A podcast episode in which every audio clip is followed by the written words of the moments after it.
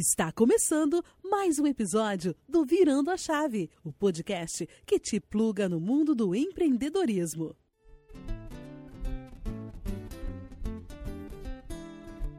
Olá, amigos do Virando a Chave, chegamos ao sexto episódio do nosso podcast. E hoje você vai conhecer a jornada de mais um empreendedor que não nasceu pronto, mas que encontrou seu propósito ao longo da vida e decidiu virar a chave uma formação impressionante que passa pelo INSPER e cursos em universidades como Harvard University of Notre Dame, SDA Bocconi e Singularity. Ele começou sua carreira na Whirlpool, onde foi trainee e ficou por dois anos, passando posteriormente pela Headway, Dynamics e Associated British Foods. Virou sua chave em 2007, quando fundou a Enora Leaders, que faz treinamentos em company de liderança, gestão e vendas consultivas para médias e grandes empresas e tem como propósito impulsionar o desempenho das pessoas a partir de experiências de aprendizado inovadoras e customizadas. Além disso, ele é mentor pela ACE Startups e pelo programa de TV Planeta Startup, cofundador da HyperXP e autor do livro Flaps Liderança Adaptável. No episódio de hoje, nosso entrevistado é o João Marcelo Furlan. Fala galera, estou bem animado aqui para bater um papo com vocês. Valeu, João. E os nossos convidados que farão parte dessa nossa conversa serão Luciana Jesus. E aí, gente, bom dia. E Bianca Brandisi. Bom dia a todos, pessoal. Valeu, pessoal. Sejam todos muito bem-vindos. João, primeiramente, cara, quando você dorme? é uma pergunta interessante aí, porque realmente é, tocando vários negócios ao mesmo tempo, você tem que tentar ser o mais produtivo possível. E realmente eu acho que eu fui me acostumando a dormir menos tempo. Hoje eu durmo Sabe aquele negócio da o que, que você faz meia-noite a seis? eu tenho escrito artigo, livro tal nesse horário, então eu tenho dormido mais ou menos umas 4 horas por noite, assim, 4 a 5. E por, me perguntam muito isso, né? Se, se eu fico muito cansado, na verdade, né? Eu falo é, que, na verdade, eu fui me preparando para isso, então tem toda uma rotina. Depois a gente pode falar mais disso, mas de esportes, né? Então eu faço esporte todos os dias, de manhã e também tento fazer à noite é, ter uma alimentação que, que também com muita vitamina, muitas coisas assim, que depois eu posso falar, também são dicas de hábitos de produtividade, né? mas pode ser um outro tema. E, e também para me condicionar isso. Então, no começo, é, eu tinha, acho que, uma vida mais, uma rotina. Quando eu comecei a empreender, a gente vai falar, que era mais uma regra de dormir oito horas. Tal. Acho que o tempo eu fui me tornando mais produtivo e de verdade, não é mais cansado, não. Eu acho que tem até mais mais energia, mas me condicionando. Então eu durmo um pouco menos para dar tempo para fazer tudo também e ter que cuidar da família, né? Cara, e é muito louco isso porque as pessoas falam que o tempo está passando mais rápido. Uhum. E na verdade não é que o tempo está passando mais rápido. Nossa, o tempo é o mesmo para todo mundo. Não existe falta de tempo, existe falta de priorização. É, e existe o quão produtivo você é com o tempo, né, João? Cara, quem é você? Conta para quem não te conhece. Vamos puxar lá atrás de onde que você vem e até hoje, assim, como é que você se formou na vida. É uma pergunta difícil, né? Acho que são poucos momentos que a gente para para refletir sobre isso. Obrigado até por fazer essa pergunta. Eu acho que sou uma pessoa que realmente é apaixonada pela aprendizagem, né? Eu acho que a gente consegue expandir muito a mente e, acima de tudo, é o quanto a gente consegue ajudar as pessoas, outras pessoas, com isso. No Brasil, acho que desde pequeno eu sinto que tenho uma responsabilidade, né? Eu tive a oportunidade de, de fazer boas escolas, né? Eu, eu estudei em um colégio alemão durante muito tempo, a minha vida inteira, né, mais, mais jovem. E eu pude fazer intercâmbios também para Inglaterra, para Alemanha, e eu acho que para os Estados Unidos, nessa época, poucas pessoas tiveram esse tipo de oportunidade.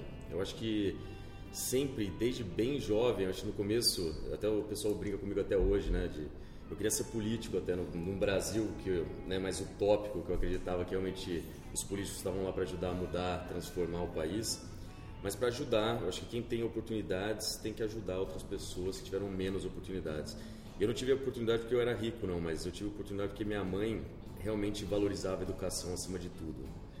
E eu acho que ela priorizava isso a qualquer questão de qualidade de vida para ela, para o meu pai, para a família como um todo. Então, espero que isso aí eu realmente eu possa ajudar muita gente mesmo. É o que eu tenho tentado e batalhado aí todos os dias com, as empresas hoje que eu eu atuo. Né? Você é de São Paulo mesmo? Como é que foi a tua infância? O que, que, você, que, que você gostava de fazer? Você já era curioso desde pequeno? Você já tinha essa ideia de vou empreender? Isso veio de família? De onde surgiu isso? Eu falo que eu sou um paulistano do interior, né? Eu sou paulistano mais campineiro que existe, porque eu, meus pais são do, do, do interior do estado e minha mãe é de Montemor, meu pai é de Santa Bárbara do Oeste.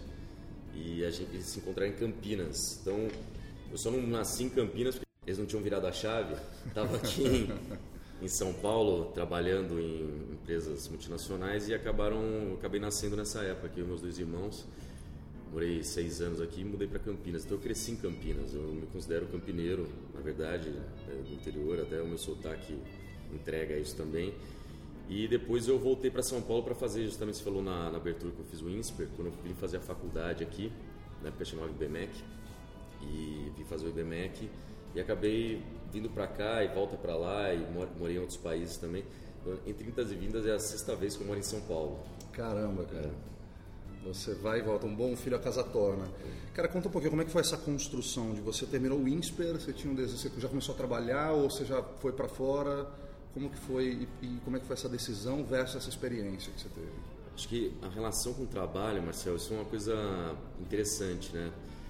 É, sempre foi muito íntima. Eu, eu, comecei a trabalhar com 16 anos empreendendo mesmo. Então é engraçado porque me perguntam muito de vendas, né? Eu acabei fazendo mestrado em, em vendas e marketing.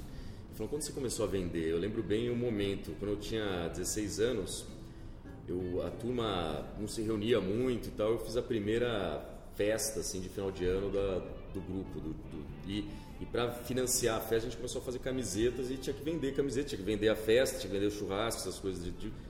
garoto tinha tava na oitava série, acho. E isso existe até hoje esse churrasco aí, né? Foi o primeiro empreendimento, digamos assim. Mas tinha que vender, fazer isso. Eu não considero trabalho, mas eu considero um primeiro empreendimento assim. Primeiro estágio já também na área comercial uma empresa lá da região de Campinas antes da faculdade. Até quando eu passei na faculdade eu fui fazer estágio. E eu acho que eu sempre tive muita vontade de trabalhar e, e realmente foi, foi natural. Depois eu, quando eu comecei a empreender mesmo, foi, eu fui presidente do primeiro diretor acadêmico da faculdade, o BMEC era novo na época, na né, UNSPER, e não tinha, mesma coisa, não tinha festa, não tinha camiseta, não tinha logo, não tinha nada, não tinha identidade não tinha cultura, né? Assim, então eu tomei à frente, também tenho uma curiosidade, até minha irmã fazia, na minha veterana, a gente montou o diretor acadêmico, que também está lá até hoje, diretor acadêmico é, do INSPER. Daí começo a fazer isso, ano seguinte tinha que fazer estágio também, chegou a hora, aliás a gente só podia fazer estágio no último ano, fiz o, o estágio na Whirlpool, prestei processo seletivo para trainees, passei como trainees lá, essa é uma coisa interessante também, porque trainee eu prestei 12 trainees, né? E dentre eles, é, tinha um programa de trainee que era para trabalhar em qualquer lugar do mundo, que é da AIESEC. Não sei Sim, se vocês conhecem. Para quem está ouvindo e não conhece, é AISEC, que é a maior organização de liderança do mundo. Assim, você pode trabalhar na sua área, empresa, desde a África, Ásia, Estados Unidos, Europa, Oceania. E foi muito interessante porque eu fiquei na Whirlpool fazendo programa de trainees com a cabeça que podia estar fora do país também, podia ir para outros países. Então, quando acabou o programa de trainees da Whirlpool, eu tinha trabalhado na área comercial de marketing, eu acabei pegando essa oportunidade mesmo e fui para fora do país. Daí, talvez seja outro tema, mas fui, fui morar na, lá onde o vento faz a curva, que é, são as Filipinas. Que legal. 7 cara. mil ilhas no Pacífico aí trabalham na área de vendas também, em marketing. Que legal. João, quando que você percebeu que você não cabia mais nas caixas que as empresas te colocavam e você nasce o João empreendedor que, cara, começa a abrir negócio e tudo mais? Como é que foi esse processo? Eu tinha um sonho de, de empreender. Essa é uma, uma coisa interessante porque teve um momento na carreira que eu tive que refletir sobre isso. Foi quando eu estava no, no processo de trainees da Whirlpool e me falaram: o que você quer fazer daqui a 20 anos. Eu falei, eu quero empreender. Mesmo lá, né? Você fica meio com medo na hora de se fala ou não fala, eu tô lá no processo seletivo. Eu na época que ainda dava para se falar daqui a 20 anos, se é. você falar de 3 anos, você então, já não consegue imaginar. Sabe que a pergunta era daqui a 10 anos, né? Eu falei, ó, daqui a 10 anos eu quero ser diretor numa empresa do porte da, da Whirlpool, né? Aliás, é impressionante, treinista e você viaja às vezes, né? Você fala, pô, 10 anos, cara, mas na época você realmente acha que é possível. E, e eu falei, não, eu, 10 anos isso, em 20 anos eu queria realmente empreender. Eu, em, em, em 10 anos eu queria é, ser diretor, mas eu queria é, em 20 anos, não era nem empreender. Eu falei, depois de 10 anos, eu queria é, partir para já fazer uma virada para empreender. E em 20 anos, eu queria ser político, porque meu sonho é transformar o Brasil. E eu lembro que eu falei isso na, na entrevista lá também. Então, eu sempre quis, tive essa vontade. Meu, meu, meu avô paterno, materno empreendiam, meu pai é empreendedor hoje também, ele virou a chave né, em determinado momento. E eu queria fazer, seguir essa carreira. Eu já tinha, acho bons exemplos de pessoas que sofrem pra caramba, né? Porque empreender é, não é fácil. Para quem está pensando em virar a chave aí, achar que vai ser liberdade total, você é dono da sua agenda e tal, é, é só se você não tiver cliente, né? Mas daí também, eu não sei se é o, o seu aí é objetivo. Um, aí é, é, trabalho voluntário. É, trabalho voluntário. Não é, não é empreender, né? E, e aí, assim, é, eu comecei, então, a a buscar oportunidades que tivessem a ver com isso. Então, quando eu fui escolher na IESEC para onde eu iria, uma das coisas interessantes foi que eu estava buscando uma vaga que era diferente do, da experiência que eu estava tendo na Whirlpool, que eu pegava uma partezinha da área de marketing, uma partezinha da área de vendas, e eu queria ter uma, uma experiência mais generalista, que eu pudesse ter contato com todas as áreas. Então, quando eu fui para lá já, o que mais me chamou a atenção não é que eu ia para as Filipinas, porque tinha, eu tinha passado uma vaga na Alemanha e no México também, em grandes empresas. Só que eu, eu fui para as Filipinas porque era a única vaga que respondia direto para o presidente da empresa. E eu achava que eu poderia aprender mais com ele. E é interessante que essa pessoa chama Mike Cardenas, ele é meu mentor até hoje, né? Aliás, fica outra dica aí para quem está virando a chave ou não. É, tenha, tenha mentores, pessoas que realmente possam te orientar de perto. Mas uma das coisas que ele falou foi, ele capturou isso na entrevista, ele falou assim, João, o que te impede de vir para cá, para as Filipinas? Eu falei, Cara, quase que eu falei tudo, né? Filipinas, empresa pequena. Eu não sei nem onde fica, fazer né, aí? Cara? Eu girei o mapa mundi, botei é, o dedo, caiu aí. É, era uma fintech, né? Não chamava fintech na época, mas era de pagamentos é, por SMS né, na época. Pô, uma empresa pequena, startup, eu estava sendo uma Whirlpool, imagina, meu, minha mentalidade estava como de muitos que estão querendo virar a chave. Eu estou numa empresa gigante, como que eu vou para uma startup que tem 10 pessoas, né? E ele falou, o que te impede? Eu não falei tudo para ele, eu falei, poxa, Estou começando ainda o processo, vendo. E ele falou assim, João, em qualquer lugar que você for trabalhar nessas grandes empresas, você vai ser o, no máximo, Spock. Você sabe aquela história do, do como chama, Jornada nas Estrelas? Eu falei, sim, conheço. Então, você vai ser o Spock, cara. Agora, se você vier para cá, eu vou te transformar no Captain Kirk, né, no Capitão Kirk. Aí eu fiquei assim, né, cara? Tinha 22 anos, eu falei assim, hum, deve ser legal isso daí, né? Mas ele, isso aí me ensinou uma coisa de liderança, inclusive, né, que eu aprendi, coloco no meu livro também no, no Flaps Liderança Adaptágil, que é a, a força da visão, né, que tem até para mobilizar as pessoas para a direção e ele tinha capturado, isso não foi aleatoriamente que ele falou isso, que ele tinha visto que eu queria empreender, que eu queria fazer essas coisas. Então, eu tinha essa vontade, eu acho que essa época na startup nas Filipinas, dois anos lá, foi um laboratório para mim para ver que realmente isso que eu queria. Quando eu voltei para o Brasil, já como gerente de marketing numa uma grande empresa, falou da Associated British Foods, que aqui no Brasil chama AB Brasil, é, dona das marcas Flashman, uh, Ovo Maltine, Chatwinnings, eu já tinha todos os benefícios de ser gerente de marketing. Então, dois anos antes era trainee, agora gerente de marketing com carro da empresa, com salário bom, com benefícios, bônus, etc.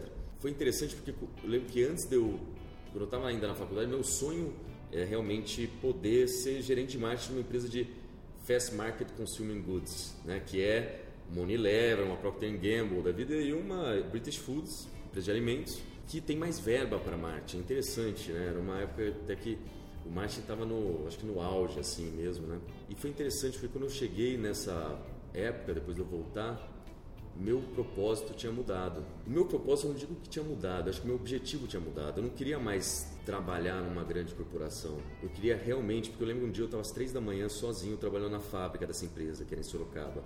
sempre gostei de trabalhar, né? Ninguém me forçou. Aliás, isso é importante para quem quer empreender, né? Ninguém vai te forçar a trabalhar, ou seja, você tem que ter, ser muito autodirigido mesmo, né? E eu falei assim, cara, estou trabalhando, estou lançando umas marcas novas aqui, poderia ser muito enriquecedor. Mas eu falei, cara, o que, que isso tem a ver com a história de transformar o Brasil? De verdade. Através do fermento biológico e é, também é. Né, e realmente eu falei, cara, o que, que isso tem a ver com transformar o Brasil, cara? E isso eu lembro do momento. Aliás, com o tempo fui aprender que as memórias que ficam quando conecta com uma emoção, né? E eu acho que eu senti essa emoção muito forte na época, que foi isso de, cara, não é isso que eu quero da vida. Uhum. E você tinha quantos anos? Tava com 25 anos. Nossa, você descobriu cedo então, é, né, cara? Tava com 25 anos.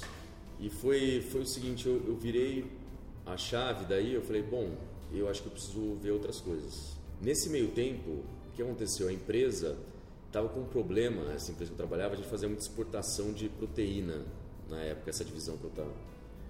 engraçado até pensar nisso agora, porque o, o, problema nosso na época era que o real era muito valorizado. Para a gente exportar, estava muito difícil. Então, a empresa passando por problemas, tal, marketing é investimento, começa a cortar aqui, cortar, cortar ali, cortar aqui. Voltei de férias uma vez lá, meu chefe chegou e falou: pô, João, sabe como é que tá difícil tal? A gente vai ter que desligar. Eu tinha montado uma equipe na época tal, eu era o custo mais alto ali, fui o primeiro a sair, depois saíram outros também, até a empresa se reconstruir.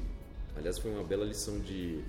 Que até se eu tivesse aprendido bem essa lição, eu não teria tido tanta dificuldade nas crises que eu passei aqui no Brasil, depois já como empreendedor, né? Que é, cara, na época que bate a, a água. a água mesmo ali, que é investimento, você precisa dar uma, uma segurada, não, não digo cortar, mas tem que priorizar priorizar. Na época era a expansão da fábrica para ganhar volume e reduzir custo. Né? E esse é um momento delicado, porque tem muita empresa que corta investimento e mantém custo. É. E aí você corta a possibilidade de receita e mantém o que não te traz receita. Exatamente. Então tem que ser muito, de verdade, ser gestor mesmo é que você precisa tomar decisões difíceis. Esse meu chefe também é um, uma pessoa próxima até hoje, também é presidente de outra empresa hoje. E assim, eu entendi. Foi, foi um momento. Eu não posso dizer que foi duro para mim, porque eu já estava com essas reflexões. Mas foi o pé na bunda que te jogou para frente. Foi o pé na bunda que, que o impulso na bunda que, que me levou para frente. Então, eu acho que foi, foi positivo, adiantou talvez uma decisão que eu já. Acho que a decisão já tinha tomado, adiantou a, a concretização da decisão e mais do que isso, eu comecei daí a procurar oportunidades que realmente tinham a ver com esse propósito. Fiquei mais aberto a isso. E eu acho que é aí que foi a grande virada de chave mesmo, digamos assim, o dia 1, um, né? Quando você olha para o mundo para realmente fazer algo que transforme e esteja conectado com o que você quer fazer. E eu acho que o empreendedorismo tem isso. Nem todo mundo escolhe ser empreendedor nesse país. Nem todo mundo escolhe ser empreendedor. Eu acho que o empreendedorismo ele, ele acaba sendo uma, uma, uma, via, muitas vezes, de única opção que a pessoa tem. Agora, eu acho que eu tive essa oportunidade de estar aberto e avaliar essas opções. Acho que foi o que aconteceu nessa época, e muito rapidamente, então comecei a Enora, mas daí eu, eu, acho que é outro assunto, se eu embalar aqui também. Fica à vontade, é. João. Cara, você é, é, foi meio que no susto, né? Eu digo que tem aquele empreendedor que vende tudo, vai morar numa Kombi com a mulher e aposta tudo no negócio, uhum. e eu sou fanzaço desses caras, mas que não só existe essa forma de empreendedorismo, né? Eu, a minha história é muito parecida com essa de que trabalhar por muitos anos, entra numa sala achando que você promovido, saiu demitido e também o pé na bunda que, que, que me jogou para frente. Falei, cara, então agora eu vou realizar o que eu sempre quis. Deu tempo de você planejar? Você planejou alguma coisa nisso? Ou no dia seguinte você já deu um estalo e falou, cara, vou criar alguma coisa para treinar liderança? Uhum. Como é que foi esse processo de criação e de planejamento? E como isso foi importante para o seu negócio? Cara, interessante isso. Você me lembrou. Eu não achava que eu ia ser demitido, de qualquer forma, porque eu acho que dois meses antes da minha demissão veio o presidente global, o inglês, veio para o Brasil. E eu fui selecionado por um grupo que era de jovens talentos globais da empresa. Ou seja, se fosse ter carreira ali, seria para ser expatriado para outros lugares, não ser desligado. Né? Dois meses depois você desligado, ou seja, eu estava num grupo, sem exagerar, uma empresa de milhares de pessoas, eu estava num grupo de 15 pessoas no mundo que estavam nesse time global, tinha conhecido o presidente, ele elogiou o que a gente estava fazendo lá e tal. Então não deu muito tempo para me preparar. Mas o que, que eu fiz? Quando eu voltei das Filipinas, eu tinha ido visitar um amigo na Alemanha. E como eu tinha, tinha estudado alemão muito tempo, tinha feito intercâmbio na Alemanha, eu sempre gostei de muito lá. Tem minha, minha mãe alemã lá até hoje e tal, que também visito de tempos em tempos. Eu falei, cara, eu acho que eu vou fazer MBA na Alemanha, porque esse meu amigo estava fazendo lá. E aí, imediatamente depois do meu desligamento, eu não consigo ficar parado, né? Acho que quem me conhece um pouquinho já vê isso aí, assim, de muito, muito acelerado. Então eu comecei a estudar, prestar uma prova que chama GMAT, que aliás fica a dica também para quem quer desenvolver raciocínio lógico, é, pensamento crítico. GMAT é uma super ferramenta para isso. Pode, não precisa nem prestar prova, pega os livros e vai, vai estudando. É, isso daí ajuda demais, é uma das ferramentas para isso. E TOEFL, né, que é a outra ferramenta que é para poder fazer um programa fora. Bom, prestei, tirei a nota, precisava, prestei essa escola na Alemanha, é a melhor escola de negócios da Alemanha, chama Mannheim. Bom, passou o tempo, chegou um, um amigo meu de Campinas e colega meu de faculdade também, me liga num domingo, eu lembro que eu estava na casa da minha avó, assim, fazendo uma live, eu, eles, minha avó, né? Tô, tô brincando, mas assim, eu fazendo um. Eu lembro que tava sozinho lá, eu minha, na casa da minha avó, e falei. Eles falaram, João, o que você está fazendo aí, cara? Não, tô assim, o que você está fazendo? Eu falei, pô, acabei de sair da empresa, tal, que eu tava, assim. Pô, legal, cara. Então a gente tá com um projeto assim, assim, assim, de ajudar o meu. ajudar o Roberto Justus, que ele tá querendo fazer as palestras ali por, por aí. E a gente tá pensando em fazer em Campinas. Você tá em Campinas, o que, que você acha aí de, de fazer o, o negócio por aí? Eu falei, calma aí, eu? fazer esse projeto tal. É, então, porque é sobre liderança empreendedora. Eu comecei a falar, bom, liderança empreendedora, poxa, eu acho que já tem a ver com educação, tem a ver com transformar o Brasil, tem a ver com, isso daí. Eu falei, bom, legal, vamos fazer o seguinte, enquanto eu estou esperando a resposta lá, começa. Aí começa a criar nome, a fazer planos. Tem um negócio de pivotar modelo de negócios, né? Que é mudar o modelo de negócio que você tá. Lembra que no começo, cara, a gente queria fazer algo tipo um lead, assim. A gente falava, não, porque tem o João Dória, tá fazendo sucesso, não sei o quê. Isso há muitos anos atrás, né? nem dava para imaginar que o cara seria governador do estado de São Paulo hoje. Mas começou a, a, olhar alguns modelos que a gente ia tocar e eu comecei a gostar disso daí. Começa a fazer é, a produção, começa a montar os primeiros eventos e tal. E eu lembro que a gente, eu recebi a resposta da Alemanha falando você passou e eu podia então seguir com aquela vontade de estudar fora. falei puxa vida, cara, e agora? eu não estava com vontade mais de. Tinha sido picado por esse bicho do empreendedorismo aí. E aí eu falei assim: não, eu só vou, não dá para eu ir e tal, então eu só vou se vocês me derem uma bolsa. Muito caro, tá, tá tô desempregado e tal. Alemão é muito certinho, né? Dois dias depois me ligam. Então, você ganhou uma bolsa. Só não, só se for um carro e um áudio. É, né? Só se ele der um áudio pro motorista e tal. E cara, eu não fui, cara. Eu acho que às vezes a gente toma decisões na vida que realmente são divisores de água. Eu lembro dessa, teve uma outra, uma outra escolha que eu tive quando o meu sonho era trabalhar na GE. Eu prestei o treino da GE. Primeiro eu me inscrever lá. E eu lembro quando eu passei lá, e eu não queria mais, eu queria ficar na Whirlpool. Quando eu falei para a diretora de RH que eu não ia ficar, ela falou: Você tá maluco? Não sei o quê. Mas tem decisões que você toma, eu acho que eu não arrependo das decisões que eu tomei. E tento não me arrepender das decisões que eu não tomei. Eu acho que você tem que tomar a decisão e falar: é essa que eu tive, vamos para frente.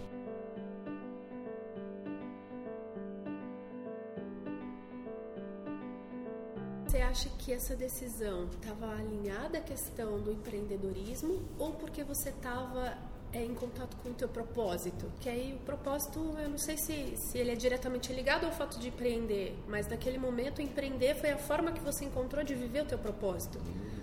Ou não, não é isso? Olha, é uma uma boa pergunta, Lu, que eu acho que é o seguinte: talvez naquele momento tinha os dois, eu acho. Então, eu estava realizando o sonho de empreender, criar uma marca do zero, ter liberdade para visitar os clientes. Eu acho que quem quer empreender tem esse, essa questão de falar, ah, é meu, agora eu vou, vou fazer o meu, do meu jeito e tal, e nesse caminho.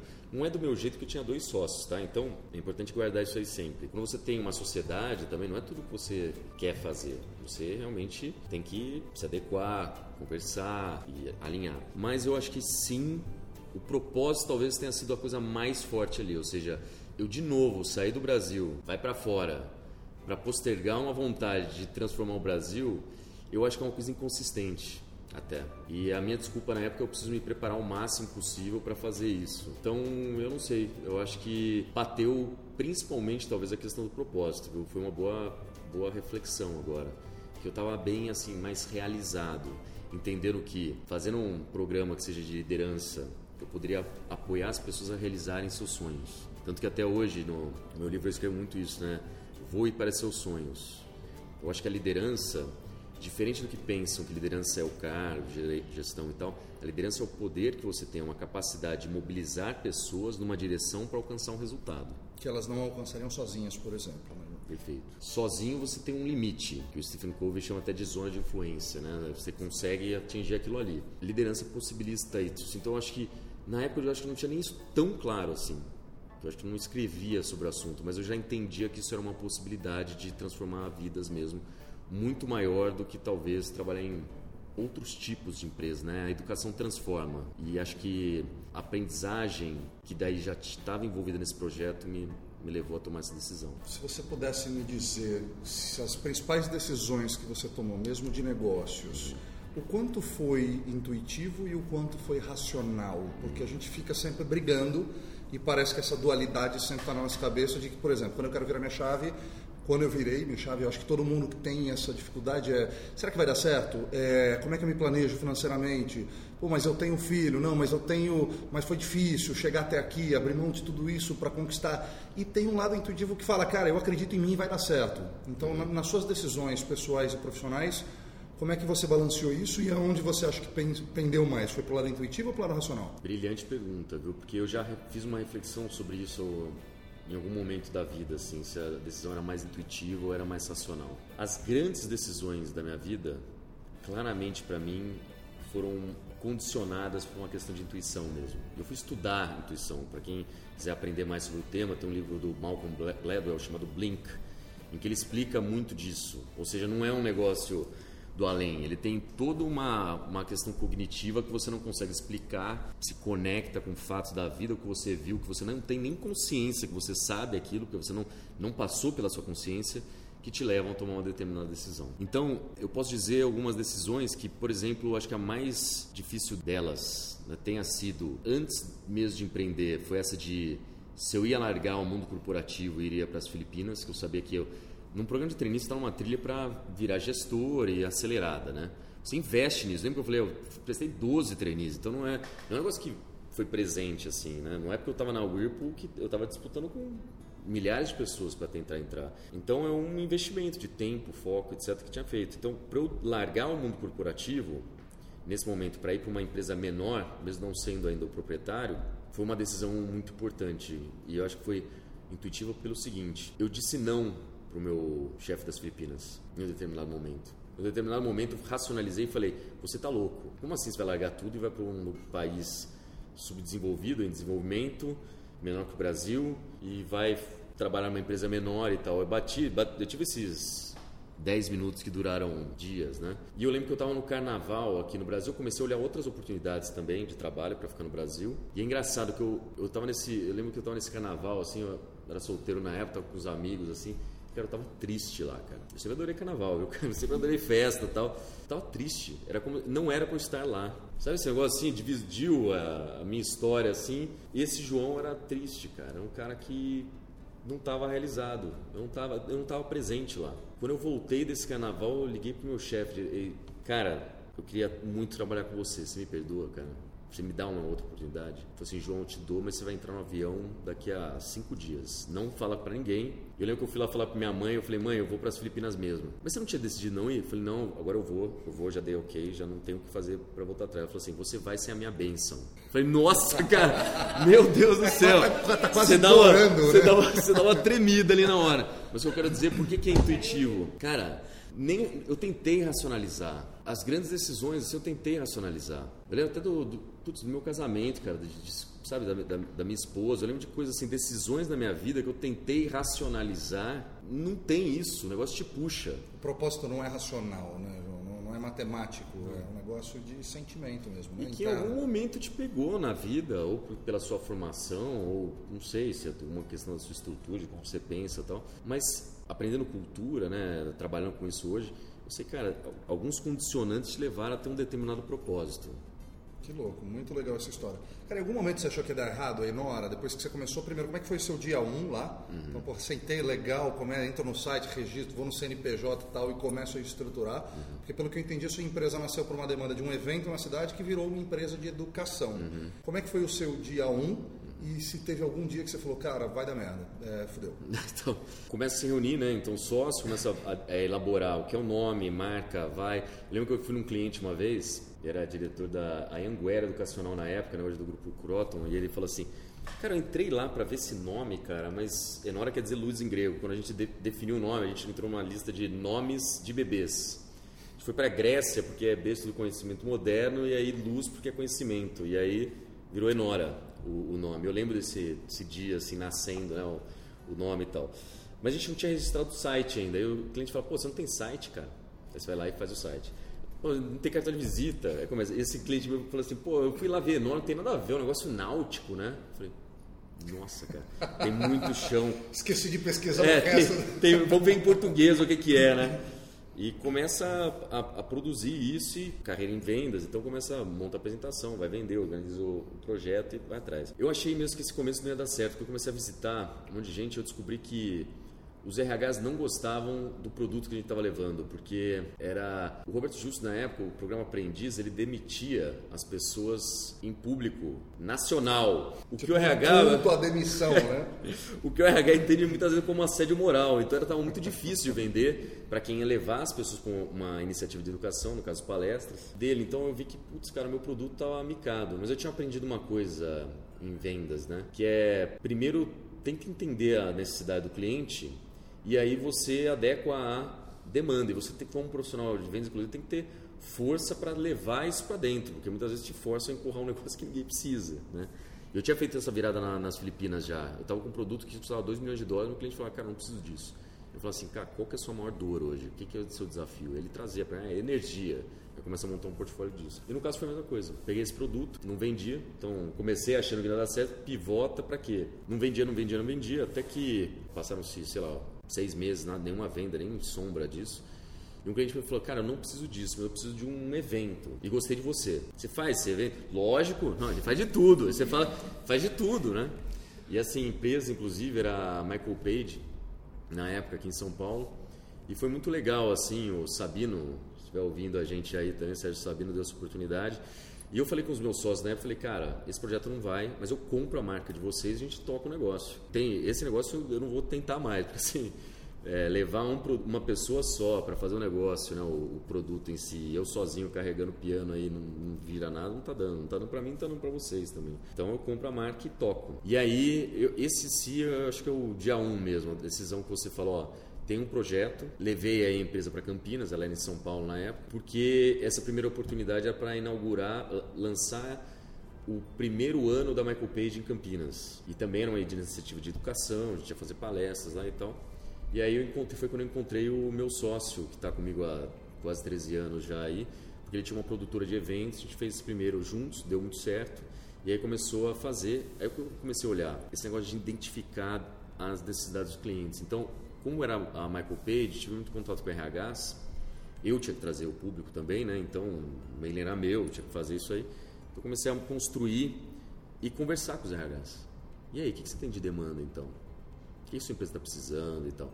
E comecei a construir daí cursos em finanças, cursos em projetos, cursos em fazer lean. É, na época não falava de ágil, né? Mas e principalmente liderança e gestão em geral. Chamava de equipe multifuncional, ou de é, projeto multifuncional. Projeto multifuncional. Né? O squad hoje. É.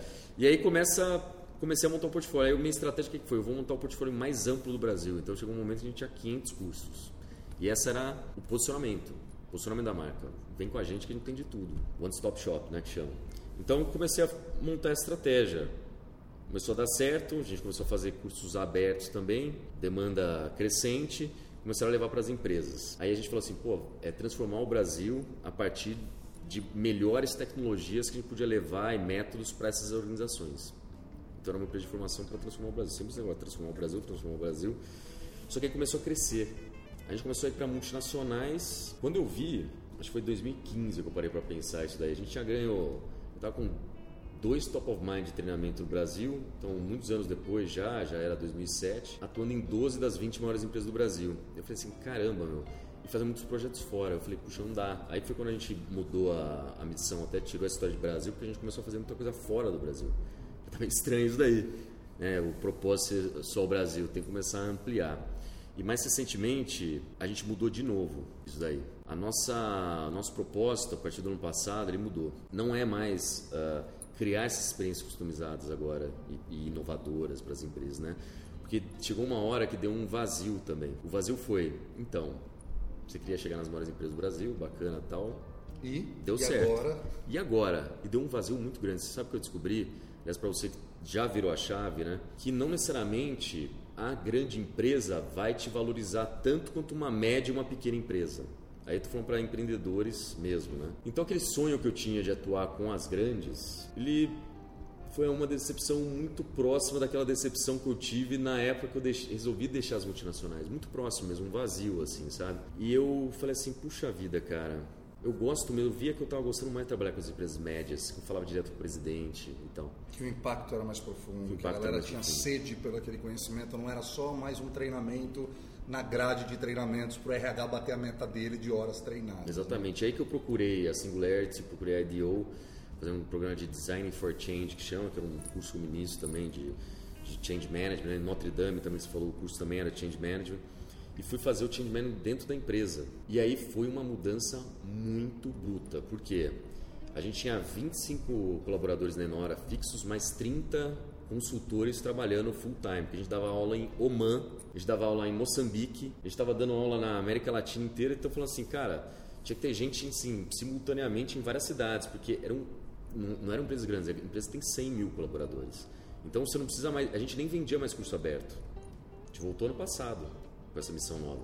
Então, o que, que virou nosso propósito? Iluminar o caminho de líderes transformadores e inovadores que multiplicam conhecimento e conduzem suas equipes para o futuro. Que legal, cara, que baita propósito. Saiu da, da dessa imersão na Singularity, na IDO, então é muito maior. É o que o Salim Ismail chama de propósito transformador massivo, né? Eu queria que você explicasse um pouquinho como é que foi esse processo, principalmente com, não sei, você ainda está nesse propósito agora, né? Não sei Sim. quando que foi exatamente essa, essa mudança essa, essa mudança de chave também nesse seu propósito, mas como é que você faz para trazer esse mesmo propósito para toda a sua equipe?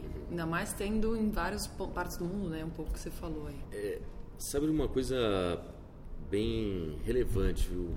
É, que é o seguinte, quando a gente seleciona as pessoas, eu fui aprendendo com o tempo que já que você vai demitir as pessoas pelo comportamento barra valores, eu já tento selecionar por isso. Então, é muito comum eu não pegar o melhor candidato que fala, por exemplo, o melhor inglês. Porque na Enora precisa falar inglês, não tem jeito. Porque como a gente traz muita coisa de fora, é, traduzir coisas e falar com estrangeiros é, é todo dia mesmo, assim. Então, por exemplo, para pegar um skill, né? Ou então a pessoa que é o melhor designer, né? Assim vai. Para pegar pessoas que já estão mais alinhadas ao propósito. Então, quando, quando eu comecei a selecionar pessoas para fazer uma nova Enora, eu já comecei a olhar isso. E vou dizer uma coisa, que é uma virada de chave mesmo, assim. Muitas das pessoas que estavam na minha equipe não conseguiram virar a chave. Por quê? Lembra do propósito de customizado e tal? Então, a gente tinha grandes contas, tinha aqui account managers dessas grandes contas, tomavam o sangue, assim, as pessoas cansadas, trabalhando muito, assim. Eu lembro até o, o desenho que eu fiz na, no, no, programa de Design for Change era assim, pessoal P da vida hoje o futuro eles felizes. Eu queria a equipe feliz, porque trabalhando muito para atender esses clientes. Então, eles eram muito pró, assim, cara, fazer o melhor possível. E eles não viraram a chave porque não entendiam que agora o negócio era a gente ganhar escala. Agora o negócio era a gente levar para mais gente. E tinha que soltar um pouco para defender mais os produtos e menos só a solução para um cliente. Porque eu sentia que a gente era o rei do voo de galinha, que é assim, faz uma solução game, juro por Deus, game com profissionais do MIT para uma empresa. E esse game era levado para o mundo, mas a gente não podia levar para mais ninguém. Não pode, está em contrato, não pode. Cara, o tempo que tomava meu e da equipe fazer um para uma empresa, vamos começar a fazer para mais gente levar e transformar, porque é, é legal o negócio. Ele realmente tem uma, uma, tem uma inovação importante ali para aprendizagem. Então era esse o jogo. Mas eu acho que a maioria não virou a chave. Ou seja, respondendo a sua pergunta, eu já tento selecionar ligado ao propósito. Falo muito disso todo dia, a gente comemora isso. Ou seja, quando os clientes passam feedback, falam da transformação, postam, comentam muito em LinkedIn, Instagram.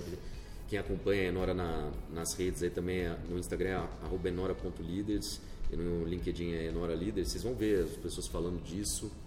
Então, a gente celebra isso daí. Então, isso é uma forma de garantir que a equipe está vivendo o propósito. Né? A gente comemora isso, tenta trazer isso até para o ambiente, nosso trabalho também, né? de, de viver esse propósito de transformação.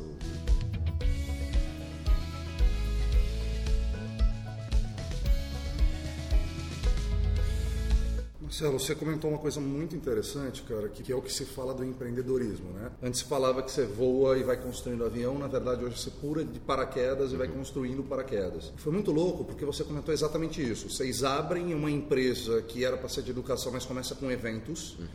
Porque você percebeu que ali poderia ser uma porta de entrada para o teu negócio. Uhum e você tem a capacidade de desaprender e reaprender, e aí você fala, tá bom, deixa eu buscar então algo que faça sentido. E aí você começa a entrevistar as pessoas de RH e tudo mais, e aí você começa a encaixar o que você queria ali dentro. Uhum. E eu acho que isso tem um recado e uma lição muito importante para quem quer empreender, que às vezes as pessoas ficam muito tempo planejando e não executam, e às vezes isso desanima, e quando ela vai executar está tudo errado e ela precisa refazer o plano. Uh, então, para mim, tem um recado muito forte, muito interessante no que você falou e que a gente fala muito em aulas e tudo mais, que é, cara, vai, pensa, formata alguma coisinha, mas testa, vai, vai testar, porque vai ter que reformular. E, e, uma outra coisa interessante é esse go for it de, cara, eu vou fazer dar certo. Né? Eu digo muito que não existe dar errado, existe desistir. Se você não desistir, vai dar, vai dar certo uma hora se você tiver resiliência. Então, acho que o grande aprendizado é, cara, você foi, você tentou vender do seu jeito, não deu, você teve que fazer uma outra coisa. Essa outra coisa que você fez foi evento, que é completamente fora do business, você achou um parceiro, fez dar certo, e aí depois você começou a descobrir o que poderia entrar e isso transformou a sua empresa no que você queria. Então, no fim, você chegou onde você queria, o caminho que a gente não tem controle nenhum te fez, uh, e, e esse teu go for it empreendedor, essa é a principal habilidade que o empreendedor tem, o principal skill, é essa capacidade de desaprender e reaprender e se reinventar e se modelar e fazer as coisas darem certo, não da sua forma, mas da forma como funciona. Uma boa pergunta, até porque você vai me ajudar a vender o livro aí, que chama Liderança Adaptágil, né? O que é o adaptágil? Eu estava lendo um artigo da Harvard Business Review, 2015, e falava assim, o, o, líder do futuro ele tem que ter a capacidade de adaptação, que é assim moldar ao, ao ambiente, de agilidade, que é aprender com os erros, e ele tem que ser ambidestro, ambidestria. E ambidestria em aprendizagem quer dizer que você tem que valorizar o passado, a sua experiência e vivência, mas quanto mais velho a gente fica, mais a gente valoriza isso, né? Eu penso, não, tem que ter experiência. Falo, não, não é tão importante. É fundamental, né? Vivência. Eu acho que é realmente passar pelos obstáculos, né? Que é, tem a ver com a resiliência que você falou. E o futuro. Isso é ambidestria. O passado e o futuro. Você tem que enxergar o que está vindo. Eu chamei de adaptagem para não chamar de adaptabilidade e ambidestria, né? Ia ficar meio longo. Aí adaptagem já é difícil, até pelo título de livro. Então, sim, eu acho que essa capacidade, não só para o empreendedor, mas para o líder de empreendedor, inclusive nas empresas, né? conseguir enxergar o que está acontecendo. E acima de tudo, para quem conhece o ágil, né? em algum momento eu me formei, inclusive me certifiquei como Scrum Master né? na carreira, faz uns antes de lançar o livro, em 2015 também. Eu aprendi que o ágil, você entrega em cada sprint valor ponta a ponta.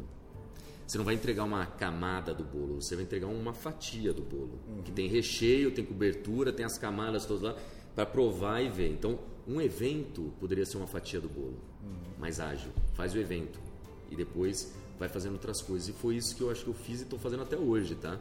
Agora, quando a gente está internacionalizando, é engraçado até a gente teve que tomar uma decisão recente se ia colocar um dublador é, para os meus vídeos para espanhol agora. A gente está fazendo muita coisa na América Latina. Pelo que a gente tem feito, os clientes têm dado oportunidade para a gente crescer para outros países também. E a gente, foi dublagem assim, você ia ficar tipo uma novela mexicana, né? Olá, Marcelo, tudo bem? Fiquei pensando nisso daí, se colocava legenda, eu fazia isso. Mas estou dizendo que é, se você realmente entende que o cenário está mudando, como está mudando agora, internacionalização, uma outra fase, vai tomar na cabeça também para aprender. Mas para chegar nisso, você tem que ter começado lá com um evento único. Então não é, vou lançar em espanhol em 10 idiomas e vai. Que é a visão. Parabéns. Muitos empreendedores têm uma visão linda do negócio. Mas fatie isso em pedaços de bolo. E pensa qual seria a primeira fatia. E outra coisa, não fica pensando que o primeiro pedaço de bolo ele precisa levar um ano para você entregar. Começa a ter vitórias de curto prazo. Então, para quem está pensando em virar chave, minha sugestão e não quer largar ainda o meio corporativo é onde está a sua pequena vitória que você poderia já enxergar que você entregou valor para uma pessoa. Vou dar um exemplo. Quem quer trabalhar com educação vai ser mentor de alguém. Não precisa nem cobrar, vai fazer de graça. E daí você já tem até essa história de a segunda pessoa você cobra. Olha, olha o segundo win aí. Já cobra. E assim vai acelerando. Até quando você vê, você está com uma sala cheia, está dando palestra, está fazendo coisas maiores, assim, escrevendo livro eu nem achava que eu ia dar aula quando eu montei a Enora. Falando sério, eu achava que ia trazer os melhores profissionais para dar aula. Um belo dia, um cliente chegou e falou para fazer isso. Ou seja, vai levando, Marcelo. Acho que você trouxe um ponto muito importante. Eu acho que essa aprendizagem ágil, desse processo de aprendizagem, mas tem que ter a mente aberta. Um erro de empreendedorismo é persistência pela persistência. Se você não aprender com os erros, além de falta de realmente empatia, né, e você conseguir entender, falta de agilidade, você não aprender com os erros e adaptabilidade, a chance de você não dar certo é muito grande e você foi o seu maior inimigo, porque você ficou persistindo no lugar errado. Aprenda, leia, radar ligado que as pessoas estão te dando feedback, que aquilo não é o que elas precisam. E pivote, mude. Cara, qual foi uma cagada que você cometeu aí profissionalmente na tua vida empreendedora? Qual que você mudaria nessa jornada? E o que, que fica de grande aprendizado para que quem for virar chave tentar não cometer? Eu acho que a maior cagada mesmo que eu fiz é enxergar que o mercado sempre vai crescer e que você vai crescer todo ano, vai estar tá tudo bem e não vem crise. Quando eu tomei um tombo em 2014, não só eu, né, as empresas também tomaram. O ano que eu tinha crescido menos, eu tinha passado por uma crise logo no começo, 2008, foi a questão do subprime, quem lembra aí do Lehman Brothers quebrou e tal. Até filme disso, eu tava assistindo recentemente falei, esses caras sacanearam o mundo inteiro, né, cara? Mas foi, eu tava pequeno ainda, então mesmo assim cresceu. Agora, em 2014, quando veio, estamos saindo agora, né? Tô até comemorando isso, estava postando ontem também sobre isso. É, realmente o tombo foi grande. Então eu estava naquele modelo que eu falei para vocês, 25 pessoas, mais 30, atuando em vários países e tal, e realmente eu achava que tinha que manter porque ia crescer, ia voltar. Eu lembro que eu estava faturando na época 500 mil reais ao mês, ou seja, estava ali celebrando um faturamento para 6 milhões e crescendo. Então tinha crescido no mínimo 47, tinha sido meu pior ano, tinha sido ano anterior 47% de crescimento. E achava que era isso, no mínimo 30, vai. E a startup, né, está crescendo ali, vai que vai, não é linear. E aí eu falei, bom, eu teve o primeiro mês, eu lembro de abril, eu tinha até um cara pós-PhD fazendo programação dentro da Enora, porque a gente tem plataformas de aprendizagem também. É um italiano, muito bom, fera, mas custa. E de repente eu faturei em abril de 2014 8 mil reais. Tava faturando 500. Falei, bom, tudo bem, foi um mês ruim, né? Mês seguinte, 30 mil reais. O outro, 40 mil. E eu tinha muito caixa guardado, tinha investimentos, assim. Porque uma regra que em algum momento também da carreira eu ouvi, eu me formei em finanças, né? Eu falei, cara, você tem que ter pelo menos seis meses ali guardado para cobrir os custos, não de receita, mas cobrir os custos. Eu tinha isso. Só que aí vai, bum, mais uma pancada, mais uma pancada. Eu acho que eu demorei muito para reagir. Quando eu vi, não só tinha acabado o caixa, como eu estava endividado. E aí eu tive que tomar as decisões do jeito mais difícil. Eu falo que a mudança, a gente realmente a gente não quer mudar. A gente fala que quer mudar, mas a gente não muda. A gente muda quando a gente vai lá e beija o fundo do poço. E se tudo estiver certo, se você tiver com a mentalidade preparada, vem um, uma, uma, corda de bungee jump te puxa para cima de novo, sabe? Porque eu fui lá e comecei a me enfiar em dívida e tal, porque eu não queria demitir as pessoas, eu não queria mudar a sede, então tinha duas salas, tinha centenas de metros quadrados lá para equipe e tal, e tinha tudo, tinha tudo. Eu achava legal assim ter uma estrutura, uma equipe apaixonada e vai. Foi muito difícil para mim, que sou uma pessoa voltada a pessoas, ter que começar a desligar pessoas, desapegar. Era o tipo que eu tinha treinado as pessoas estavam cinco anos comigo de, sei lá, sete anos. Não dá. E eu tomei muito tempo para tomar essa decisão. Isso me custou três anos para reconstruir e voltar a ser lucrativo, voltar a fazer o negócio crescer. Foi uma, uma, uma época de assim, superação pessoal muito grande, essa resiliência que você falou, Marcelo, muito grande. O que, que eu, foi cagada? Decisões difíceis, duras, você tem que estar tão preparado para tomar quanto aquelas de comemorar com a equipe. Bateu 8 mil reais no mês. O, radar, é, o alerta é vermelho se você está faturando 500 mil. Se o mês seguinte não retornar, ou seja, que foi realmente uma anomalia, já toma as decisões agora. Por quê? Eu tive que tomar essa decisão ao longo dos anos, mas pelo menos eu pude me preparar. Hoje, com automação massiva, ou seja, aquela história que falam de transformação digital, foi que eu passei de verdade. Estava falando muito disso e tal, mas é mais treinamento em plataforma, é à distância. Ontem eu fiz treinamento à distância, hoje eu vou dar um treinamento à distância em outra empresa, é, também os dois de liderança. Então, hoje é mais digital, todos os cursos estão gravados, a gente vende isso para o público. E internamente, não é só mudar digitalmente para o produto, é internamente. Então, é CRM, eu aprendi a mexer num negócio que chama Zapier, não sei quem conhece do público, fica a recomendação para ver. Z-A-P-I-E-R, Zapier. Tem o Pluga, que é a versão brasileira dele também. Você consegue integrar diversos aplicativos que você usa. Então, no caso, o que eu fiz? Mapeamento de processos, mas eu fiz. Isso é um ponto importante, gente. Eu acredito no trabalho dos especialistas. eu contratei doutor na UFSCar para mapear os processos da Enora. Nessa época que eu estava gastando dinheiro assim, né? Eu estava no, no mindset, Tava sei lá. deslumbrado. Tava deslumbrado, cara. Gastando dinheiro assim. Nossa, eu olho e falo, cara, minha folha, sei lá, cara. Só que não adianta as pessoas fazerem isso. Eu acho que você é empreendedor, quando você é pequeno, se der ao luxo de pegar e mergulhar nisso. Se você vai contratar um consultor, que eu, eu inclusive isso recomendo, esteja de mão dada ali para aprender o que é aquilo e para você ter o seu DNA ali. Senão vai vir um negócio em AutoCAD, foi essa versão de verdade, isso era 2013, 12, alguma coisa assim. AutoCAD e tal, lindo, para parede. As pessoas não vão falar. Então eu peguei, mapeei o processo junto com o time, contratei uma consultoria também, mas eu estava lá dentro fazendo, Trello em cima. Aí o Trello está integrado com o Gmail e Google Calendar, então quando move os projetos já dispara. Isso está integrado antes ainda com o Pipe Drive. Estou recomendando já, porque ó, já tive outras ferramentas de CRM, até a maior do mundo aí, bom, não vou falar, senão depois os caras me matam aí. Mas fiquei três anos com eles, preferi ir para o Pipe Drive, tá? Então, integrei Pipe Drive com aí o Trello, então já cai direto, e o RD Station antes para captura de leads. Então, gente, você- às vezes você não enxerga a Enora assim, porque você não vê mais tanta gente, mas é o seguinte, o negócio é automático. Eu lembro outro dia o financeiro tá fora agora, né? Então terceirizei o financeiro. Eu nunca achei que eu fosse terceirizar o financeiro. Aliás, para dar dica também, uma empresa chamada Go Further me ajudou muito até hoje. Eles, eu terceirizei. Porque eu via que eu, não- eu tinha um diretor financeiro, que era um cara de 60 anos, super experiente e tal, ajudava muito. E tinha um coordenador financeiro e tinha um estagiário financeiro, ou seja, tinha três pessoas. Eu não podia mais manter isso aí, então terceirizei por um custo muito mais baixo. Tem um time lá também, tem diretor, tem isso que faz lá. Eu lembro um dia uma pessoa que tinha acabado de entrar na empresa, nessa, nessa empresa que apoia a gente, recebeu um e-mail meu assim: Olha, é, nós vendemos um projeto X e agora é hora de faturar, tal, o número é esse, esse, esse, os dados estão aqui. Aí a pessoa escreveu para uma pessoa da minha equipe e falou assim: Ó, o João me mandou um e-mail aqui e tal, falando que vocês venderam e tal. O cara da minha equipe de vendas começou a dar risada, falou: O que foi? Não foi o João que te mandou, isso é automático, entendeu? Ou seja, eu eu fui programei nesse Zapier e tal para a mensagem para mandar porque teve que partir de mim isso daí, de verdade, não veio da equipe, assim, automatiza geral.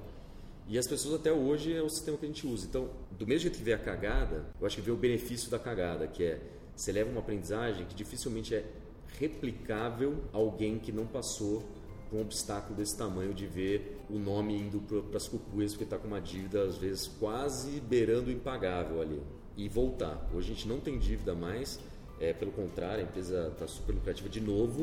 Eu falo, está. E se eu fizer besteira de novo e não enxergar outras mudanças que acontecerem, eu sei que é rápido e vem a tormenta também. Eu não quero voltar pro poço.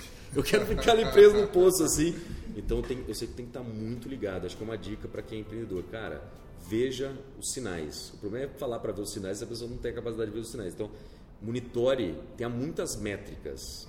Se der um ruído tão grande como esse, esteja ciente que o sinal vermelho está explodindo, está soltando fogo de artifício ali para você olhar e agir. Se tem cheiro e parece, é porque deve ser, né, Deve cara? ser. É muito louco isso que você falou, cara. E hoje está muito conceito, que não é um conceito moderno, que é de Lean Startup, mas vem desde lá do sistema Toyota, Lean Manufacturing e tal. E é muito interessante. Eu trabalhei nove anos na Ambev. eh, e a Ambev tem os seus prós e seus contras, mas isso é muito interessante. A empresa sempre trabalhou com o mindset de que estamos em crise. Há um exagero um pouco nisso, talvez pensando do lado humano, para quem olha de fora, para quem olha de dentro não tem muito isso, mas as pessoas aprendem a ter o mindset de que não importa se está dando dinheiro ou não, a gente tem que eh, sempre, o máximo que a gente puder, usar o mínimo de recurso possível. Né? E- OBZ.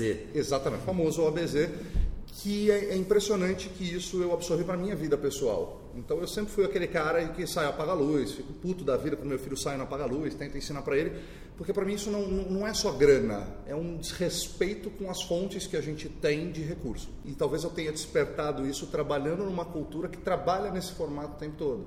A Ambev, quando estava no auge da crise, porra, só ficou em quarto nas empresas com maior lucro no Brasil, com 12 bilhões de reais. Todo mundo puto lá dentro porque a gente não tinha batido as metas. Então, esse conceito, obviamente, que tem um, um limite entre, porra, vamos comemorar também, Né? Tem um livro ótimo que chama The Slight Edge, do Jeff Olson, que comemora pequenas conquistas. Né? A gente comemora quando a gente vende 100 milhões, mas você esquece que você tem que vender 100 mil e quando você vende 100 mil para chegar em 100 milhões e você precisa comemorar essas pequenas conquistas. João, falando um pouquinho agora já da sua fase atual, uh, quantas pessoas, qual que é a estrutura que faz a Enora hoje parar de pé? É, essa foi a grande transformação. Então, depois disso tudo que eu falei, ERP também, outra dica para empreendedores é da OMI, uma empresa brasileira está crescendo muito aí também, então tudo automatizado, cara. Hoje a gente consegue fazer um faturamento maior do que eu tinha falado. Eu, meu sócio, mais duas pessoas no time fixo. Caramba. E o resto tudo fora. Tem agência e publicidade, só que antes eu tinha quatro pessoas designer gráfico dentro de casa. Não tem mais. Financeiro, falei, três pessoas fora de casa. Todas as áreas, jurídico, fora de casa. Então, o número de pessoas que a gente mobiliza hoje é maior, mas a gente tem tudo fora. O que está dentro é core.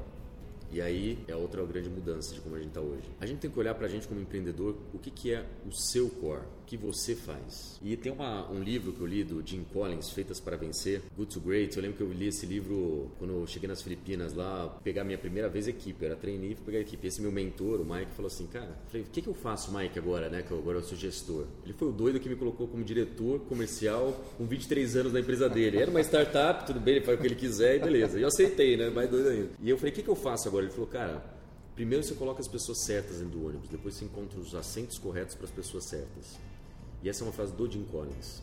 Então eu li esse livro do Jim Collins, tem um, tem um conceito que ele trabalha que chama porco espinho. E eu lembro que quando eu, eu ele é muito para empresa. Ele fala assim, as empresas que têm 10 vezes o valor de mercado, markup, que as suas concorrentes no mesmo setor, no mundo, ele é muito estatístico assim, o Jim Collins, né? Até é o cara que orienta o pessoal da Ambev, do 3G. E ele falou assim, cara, é, eles têm algumas características comuns. Dentre elas, tem essa história do porco espinho. O que, que é isso? Ele fala, essas são empresas que trabalham com seu, sua paixão, são apaixonados pelo que fazem, como a Ambev é de vender cerveja e vai para cima mesmo, e bebidas e assim por diante, né? Acho que é um negócio legal, faz festa até para isso, faz eventos, tanto, comemora, nesse sentido, né? Tá junto com o pessoal.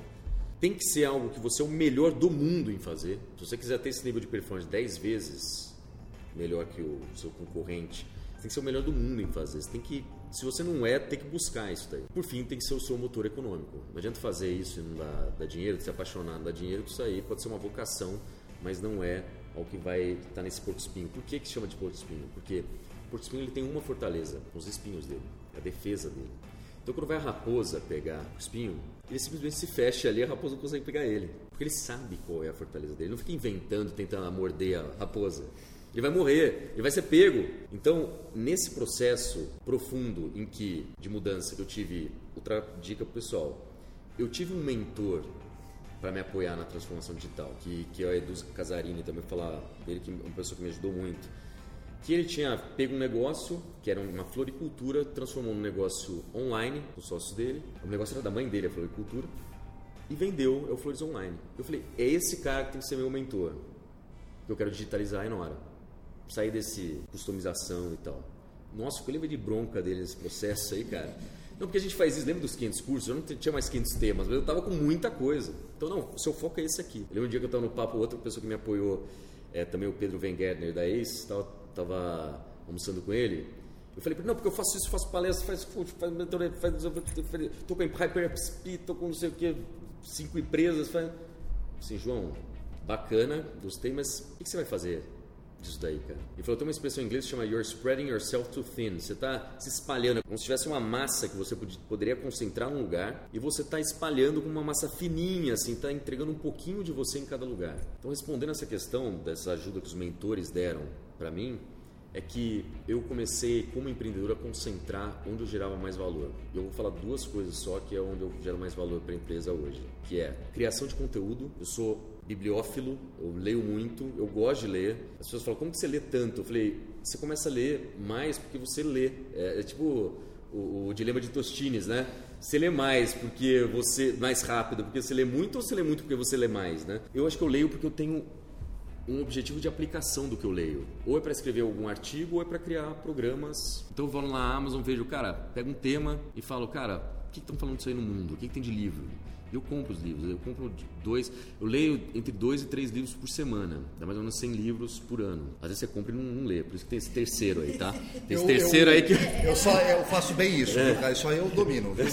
tem, às vezes tem um ali que você não lê também, viu? Mas é, eu começo. Então, eu começo a criar esses conteúdos. Então, eu foquei nisso e foquei numa coisa que eu reduzi o número de consultores que trabalhavam junto à Enora. Então, de 30 que tinha, foram, foi para 10. Por quê? Eu via que eu tinha que estar no front entregando mesmo. E antes eu acreditava, olha que interessante a virada de chave, hein? Que eu não podia estar no front. Falava para a equipe assim, ó, não me agenda, não me marca, tal. Tem professores excelentes aqui, eu tinha que selecionar os melhores do Brasil para fazer isso aqui. Mas eu não posso estar porque o meu papel é gerir. Legal. Faz sentido. Faz sentido. Se é CEO, tem que gerir. É, você apoia em vendas e tal, tem que fazer isso. Então, o que aconteceu? Eu comecei a focar nisso. Foi aí o loop do. Quando chega nesse porco espinho, esse é o loop. Assim, cara, o que você é apaixonado em fazer, o que você faz bem e dá dinheiro. No meu caso, então, no meu pessoal, e convido ao- ao- aos ouvintes também que estão assistindo, ouvindo o, o Virando a Chave, de pensar nisso. O que, que você é o melhor em fazer? O que, que você faz? Faz uma lista. Faz uma lista. O que, que você é o melhor em fazer, cara? Não precisa ser tão arrogante, você não precisa ser o melhor, mas sozinho você pode ser arrogante, tá? Pode falar, eu sou bom pra caramba nisso aqui mesmo e tal. Faz uma lista daí do que você adora fazer. Pode ser cozinhar, passear com o cachorro, pode ser o que você quiser. Se liberta, não tem que estar ali, não tem que estar junto às listas. Uma é- uma- E o que que te pagam para fazer? Talvez não te passe, você pode ser o Masterchef, mas ninguém te paga para isso. Quando você encontrar os pontos em comum dessas três listas, começa a checar. Eu falo até faz assim, um, não faz uma lista direto, faz um por post-it. E depois começa a ver a interseção entre eles. Se vocês colocarem na internet aí, é, conceito do porco espinho, ou em inglês Hedgehog Concept, vocês vão encontrar até um diagrama mesmo, assim, que tem o centro do porco espinho. Esse centro, quando você descobre, eu fiz esse exercício, de verdade. Acho tudo que eu ensino, inclusive, tudo que eu falar, vocês vão ver que é uma coisa que eu aplico, né? E aí começou, cara, foi o loop de crescimento, cara, da empresa, de novo, que é foca. Foca no core seu. E talvez eu estava entregando muito mais valor para a empresa, eu achava que eu estava entregando mais valor gerindo a companhia como um todo, e eu continuo gerindo. Só que é o seguinte: uma empresa com uma complexidade menor, time menor, eu consigo sim fazer o papel de gestão, que eu divido com o meu sócio, ele faz mais esse papel hoje, e eu foco em estar no front. E isso está me fazendo muito mais feliz. Mas porque também te dá tesão fazer isso. Dá né? tesão. Assim, você descobriu aí que você gosta de fazer aquilo, você não vai se forçar. Você sabia que eu entrevistei a Laís Damasceno? Conheço ela muito amiga também, adoro ela. Gente boa demais. E ela falou isso. Ela criou a empresa dela e dava um puta tesão o negócio que ela fazia. E o dia que o negócio cresceu e ela precisou ser empresária, que ela não fazia mais o que ela gostava, ela fechou a empresa. Então não é que ela quebrou, ela resolveu fechar a empresa que estava crescendo bastante, porque ela falou, cara, eu fui obrigada a virar empresária e isso eu perdi o tesão pelo negócio. E quando você perde tesão pelo negócio, é melhor você, você encerrar. E é muito louco que vários empreendedores que eu tenho conversado têm essa mesma visão. Não adianta só fazer pelo dinheiro, não adianta só fazer o que você gosta, mas sim você tem que encontrar a intersecção entre essas duas coisas. Muito interessante, João. Peguei um pouco de tudo aí que você vem veio falando nessa, nessa nossa conversa.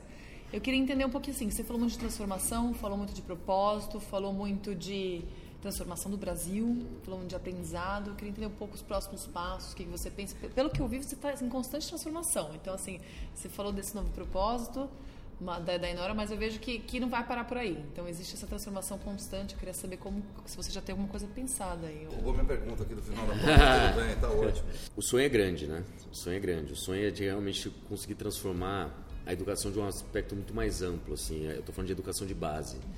Falando de dar oportunidade para as pessoas, eu acho que uma das barreiras grandes que encontram hoje, por exemplo, pessoas não sabem falar inglês. E por não falar inglês, não tem oportunidades também. Então o que eu sinto é que eu preciso usar isso que eu estou vendo de aprendizagem e levar para outras áreas também, não só aprendizagem corporativa. Eu acho que isso aí a gente está navegando legal. O passo agora que a gente está dando já é levar o conhecimento para mais empresas e de uma forma mais acessível já. Então, digamos o seguinte, a gente fazia projetos de um milhão e meio, a gente está fazendo projetos de 100 mil, 50 mil. Então já mudou bastante, tá? já mudou bastante e lógico, você começa a atender mais gente. A gente está dando um passo agora em 2020 que é começar a levar cursos a 500 reais para começar a democratizar conhecimento. Esse é o nosso hashtag hoje, democratizar conhecimento. E é isso que move a equipe aqui, de verdade, né? É democratizar. Eu sempre, eu sempre falo disso, cara, em decisões difíceis de pegar um projeto enorme na multinacional tal que vai te amarrar e tal e fazer um projeto que vai levar mais para mais gente, a gente pega esse. Então, eu escrevi um artigo recentemente chamado Decisões Ágeis. Eu falo para você tomar uma decisão de uma forma ágil em si, ágil no conceito ágil, não ágil no conceito de rápido, né? Você tem que saber quais são os critérios que você tem. Primeiro você tem que saber qual é a prioridade, qual decisão é mais importante que qual, assim como um backlog, né, que você tem no sprint do ágil. O que, que você vai colocar nesse sprint? Então, quais são as prioridades das decisões? Depois, quais são os critérios para você tomar decisão? Por exemplo, decidir se alguém vai trabalhar na empresa. O que, que é? O que, que você quer? Quer uma pessoa com design? Quer uma pessoa que seja lógica? Quer uma pessoa? Qual que é o o que, que é o mais importante ali? Porque daí você vai saber mais rápido também quem que é a pessoa que você está buscando e já decide também por ela. E por fim é partir para ação, fazer. Eu acho que esse tipo de coisa, levar esse tipo de conceito, tomar essa decisão de vamos fazer para mais gente, está muito, tá sendo muito rápido para a gente, está um loop muito grande. Então a gente fala, não é democratizar conhecimento, vamos fazer mais, vamos entregar para mais gente mesmo isso. E isso está uma espiral que agora a gente está voltando a contratar vai trazer um time maior. Eu tô com medo, viu, gente? Crescer de novo muito time assim para poder entregar a demanda que está vindo, né? É um negócio que é um desafio de novo, porque eu tô meio de novo, eu não quero entrar no posto de novo. Mas levar para mais gente é a motivação que hoje me tira da cama. Então, como que eu estou fazendo isso? É mais palestras, mais digital, mais online para acessar mais gente. O Brasil é muito grande, cara. Eu começo a escrever esses artigos, você começa a ver gente lusófono, né? ou seja, Angola, Portugal, você começa a falar, nossa, aí começa a traduzir para o espanhol, como a gente traduziu agora para fazer projetos para América Latina. Então, levar para mais gente, porque gestão transforma. E eu vou falar um, um ponto importante isso daí. Se a empresa tem um propósito e ela para de entregar o valor dela, para de transformar. Eu hoje ajudo muitas startups, no Planeta Startup, na ACE, né? Todo mundo ali tem um brilho nos olhos, cara. Impressionante. Todo mundo tem uma solução, tem até startups do meio social também, é, social techs, que querem mudar o mundo. Ajudar essas pessoas é ajudar a transformar o país. Agora, um dia eu quero ir para educação de base, de verdade. Esse é o meu grande sonho. Eu não quero mais ser político.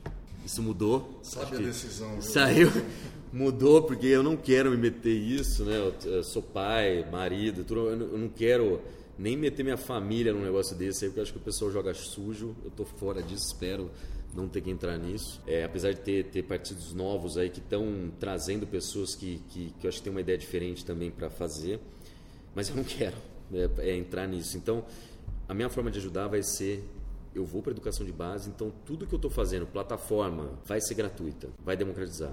Esses conteúdos todos, eu já faço muita coisa de graça, são os artigos. O livro não é de graça, vai, mas um dia vai ser também, tá? Um dia vai, vai ser lá limitado, vai.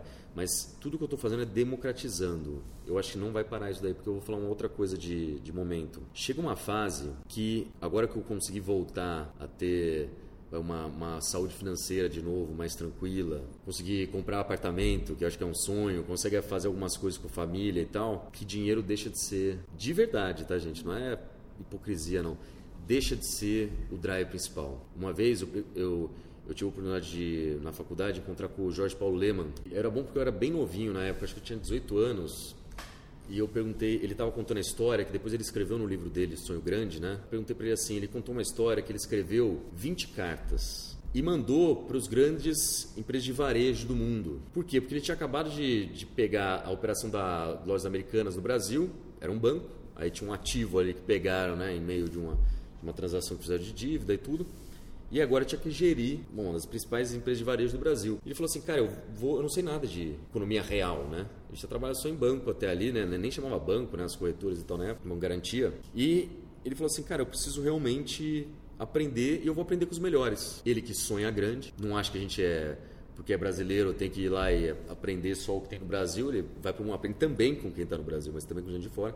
Escreveu 20 cartas para os maiores varejistas do mundo. Das 20 cartas, só duas retornaram. Uma foi: Obrigado, senhor Lehman. A gente agradece o seu interesse, mas infelizmente a gente não pode receber o senhor agora, está muito corrido, etc. E ele depois escreveu recebeu uma outra carta que falava assim: Senhor Lehman, obrigado, a gente vai te receber aqui no Arkansas. No dia tal, pode pegar o voo e a gente vai te receber. Ele chega nessa, nessa cidade no, no, centro do Arkansas, no centro dos Estados Unidos, e, faz, e, e tem um, lá um, um senhor recebe ele com um cachorro e uma caminhonete velha. E ele fala assim: Prazer, Jorge Paulo. E o cara responde: Prazer, Eu sou o Sam, Sam Walton, fundador do Walmart. Um dos caras mais humildes que já lideraram uma grande empresa, empreendedor sensacional apaixonado pelo que fazia, um, um exemplo para todos nós. E começou então, apresentou a operação do Walmart para o Jorge Paulo, fizeram algumas atividades aqui juntos, no Brasil também, deixaram de ser sócios. Mas o, o Jorge Paulo contou essa história para mim quando eu estava no primeiro ano da faculdade. Ele sempre foi do conselho lá do, do, do IBMEC INSPER, né? E eu lembro que eu fiz uma pergunta para ele, que foi a seguinte, eu falei, é, Jorge Paulo, por que, que o Sam Walton te ajudou, né,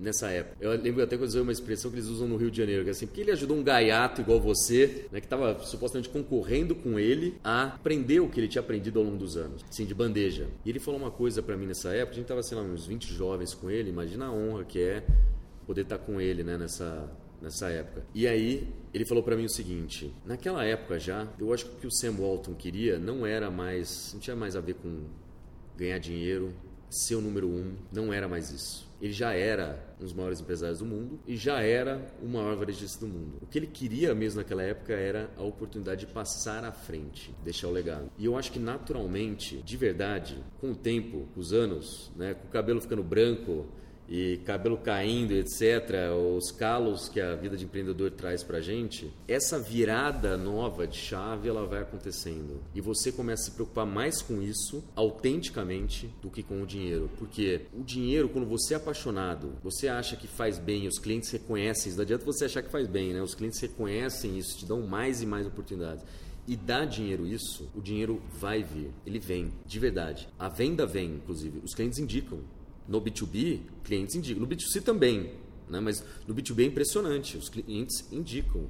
A venda vem. Agora, o que fica depois? Como que você realmente deixou sua marca e ajudou a transformar o mundo? De verdade. E eu acho que é isso que nos próximos, na próxima década aí, eu acho que é o que eu devo investir foco total. Acho que para me realizar, eu vou ter que deixar esse mundo de topo de pirâmide de ficar atuando com as grandes corporações, descer até a base disso para depois me desprender disso e ir para um negócio de democratização total. O cara que me inspira hoje é o Bill Gates mesmo, quando você vê a série que está agora no Netflix dele falando que, cara, agora eu vou curar as doenças da África, né, que ele está fazendo, do mundo, né, não é da África, ele vai buscar esses focos. Cara, esse cara é grande. Obviamente, eu não vou ser um Bill Gates, mas é, a gente não consegue chegar no que ele chegou mas dentro do meu, da minha zona de influência agora, já como empreendedor e como uma pessoa que tem gente que ouve, eu quero usar para transformar e dar mais oportunidade para quem ontem saiu aí que o Brasil está aumentando o gap social. Gente, é emergencial. Tem que fazer, tem que fazer agora. E o que tiver nas minhas mãos para fazer e poder ajudar pessoas que querem fazer também, eu acho que é isso que vai me mover de verdade, gente. É isso que eu acho que eu quero deixar. João, conversa incrível, cara, super inspiradora. Te agradeço demais pelo seu tempo disponível. É, foi muito legal conhecer mais a fundo o teu propósito. Que legal ouvir que tem mais alguém fazendo isso, né? A gente vê muitas iniciativas individuais. Eu acho que essas iniciativas vão se somando e aí eu acho que a gente tem um impacto cada vez maior. E eu espero também que tenha ajudado muitas pessoas que têm um desejo de empreender estão procurando também o seu caminho. Como é que as pessoas fazem para te encontrar, para quem não te conhece, é, nas redes sociais? Quem, quem, não te conhece, na verdade, deve morar numa caverna, né? Parece. Mas, mas como é que as pessoas fazem para te encontrar aí nas redes sociais? E queria que você deixasse também um recado final aí para quem está ouvindo a gente. Eu sou muito ativo no LinkedIn, é, realmente é o lugar que eu coloco os artigos que eu escrevo, né? E realmente lá está como João Marcelo Furlan. No Instagram eu estou como arroba jmfurlan. E lá eu posto mais, acho, desse cotidiano, a gente aqui. Uhum. Coloco lá as, as palestras, as, as, aulas e os pensamentos também, reflexões, conceitos, eu acabo colocando lá também. Contato arrobenora.com.br, joão.furlan.arrobenora.com.br, é o meu contato direto, é esse o e-mail mesmo, pode me mandar e-mail também, eu, eu, eu de verdade, eu gosto muito de ouvir, manda feedback, manda o pensamento, o que, que você quer ajudar aí, porque realmente eu acho que tem uma, uma das passagens, eu acho que essa é a minha mensagem final, que eu lembro que eu tinha montado o processo de liderança do meu livro, Das Flaps, Liderança Adaptágil, para quem não conhece, a gente está na terceira edição, estou escrevendo o segundo livro agora. Aonde que encontra o livro? O Amazon? Eu acho que a Amazon é o principal. Acho que o tá, Amazon é o principal, as principais livrarias também tem, mas lá é realmente tem dado, acho que tem estoque infinito lá, né? Então, acho que é mais fácil encontrar lá. E nessas andanças, quando eu tinha acabado de escrever o livro, eu lembro que as primeiras pessoas que leram meu livro falaram assim: João, tem um processo de liderança aqui, fiz um processo para quem é técnico aprender a ser líder. Então é processo passo a passo, ferramentas e tal. Só que, cara, isso aqui tá chato para burro. tá muito chato esse seu livro aqui. Ele tá muito técnico. E aí foi quando eu fui buscar inspiração para entender de onde vem esse lado não técnico da liderança, esse lado de inspirar as pessoas, né? De tocar. E eu fui fazer uma peregrinação para conhecer os grandes líderes que foram líderes sem ter autoridade nenhuma em cima de milhões de pessoas e que mudaram o mundo. Eu fui conhecer, fui na casa do Luther King, em Atlanta, na, na Georgia. Inclusive, eu tinha morado na cidade que ele morou, em, que, ele, que ele foi assassinado, quer dizer, em Memphis, Tennessee, em 1981. Eu fui conhecer o trabalho do Mandela na África do Sul e fui lá para Robben Island, né, onde ele ficou 20, é, 27 anos, se não estou errado. Ele ficou 19 anos preso nessa ilha. E eu fui conhecer o trabalho do Gandhi. E de todos, assim, aliás, o Gandhi foi quem inspirou os demais com a não violência. Ia mover muita gente, são milhões de pessoas a mudar. E o Gandhi, ele era um advogado formado na Inglaterra, indiano, e que justamente por ser advogado ele começou a ajudar primeiro os indianos na África do Sul, ele foi para a África do Sul primeiro, depois ele foi para a Índia e continuou ajudando no direito, como ele sabia. Mas depois ele também virou a chave e descobriu que ele era um exemplo para as pessoas. E ele só conseguiria libertar a Índia da Inglaterra se rompesse essa conexão econômica que os dois países tinham. E a Índia comprava muitos tecidos da Inglaterra. Então o que ele falou? Tem que parar de comprar tecido. Então a gente vai começar a tecer a própria roupa. Ele, advogado, formado na Inglaterra, começou a fazer o próprio tecido. Ele aprendeu a usar uma roda de tecer chamada charca, começaram a produzir o tecido. Ele começou a vestir esse tecido e ensinar as pessoas a tecer o próprio tecido ao redor da Índia. São as marchas. Quando eu fui visitar a casa dele, por incrível que pareça, o Gandhi foi assassinado na casa dele. Então, ninguém, é, nenhum líder é unânime. Não tente ser unânime. Eu acho que essa é uma mensagem também, parte dessa mensagem final, porque você tem que ser o melhor que você pode e agir com suas convicções. E eu comprei lá um porta-livros. Aliás, eu ganhei de presente da minha esposa. Eu gosto muito de livro, então ela me deu esse presente. E a frase que tinha lá é a frase que eu vejo todos os dias nesse meu porta-livro. Foi bem na minha frente, assim, é seja a mudança que você quer ver no mundo. Ou seja, não adianta falar.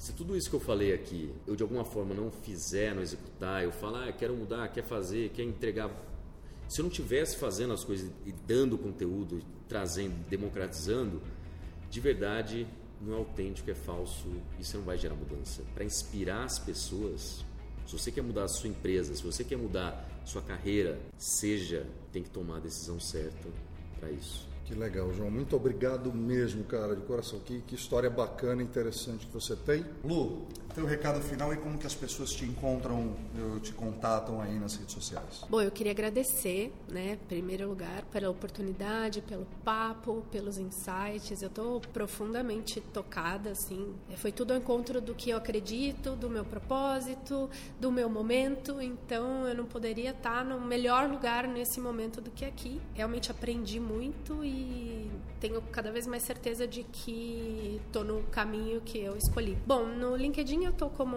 Luciana Jesus, mas é, Luciana Paulino Jesus me acha mais fácil, por mais que pareça Paulino, não sei como funciona, mas enfim. E é isso, tamo junto. Que legal, Lu. Obrigado pela Obrigadão. sua participação. Muito obrigada. Bianca, como é que as pessoas te acessam e qual o teu recado final? Bom, é, queria agradecer também pela oportunidade de estar aqui, achei incrível a nossa conversa.